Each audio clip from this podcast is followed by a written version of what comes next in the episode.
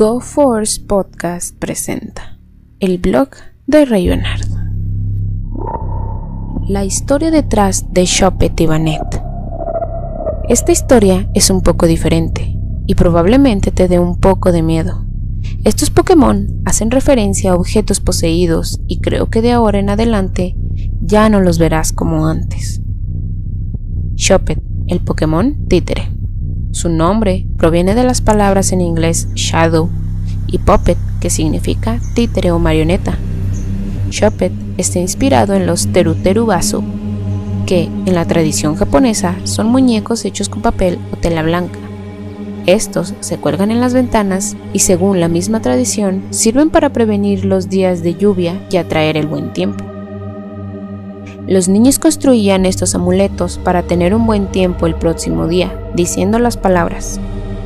Curandero del buen clima, por favor deja que el clima sea bueno mañana. Según la Pokédex, se alimenta de sentimientos, celos, rencor y odio.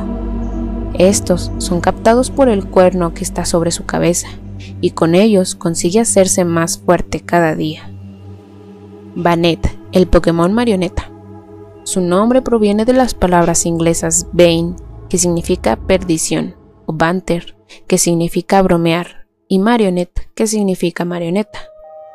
Su nombre en japonés es Yupeta, que podría ser una referencia a Yepeto, el artesano que creó a Pinocho y se convirtió en un niño de verdad.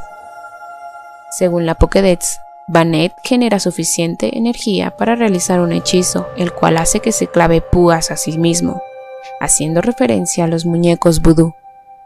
Los muñecos vudú se describen comúnmente como un efigie a la que se le insertan alfileres.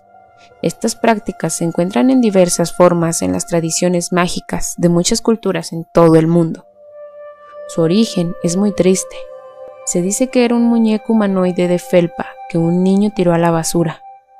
Este, al ser completamente poseído por el odio de ser abandonado por su dueño, se convirtió en una marioneta con poderes. Se dice que vive entre los depósitos de basura y vaga buscando al niño o niña que lo abandonó. El diseño de Megabanet se vuelve un poco más interesante.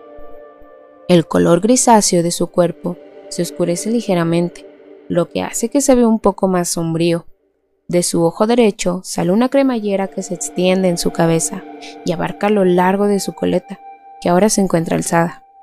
Sus extremidades superiores se agrandan y una cremallera las abre, quedando al descubierto tres garras en cada mano.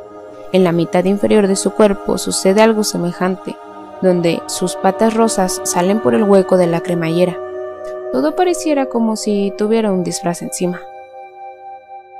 En otros datos, anteriormente se reveló un diseño para otro Pokémon que serían introducidos en la segunda generación, pero no fue así.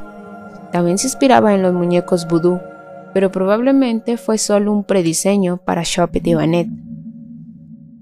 Así que ya saben, nunca abandonen un muñeco o peluche, porque podría convertirse en un Pokémon con sed de venganza.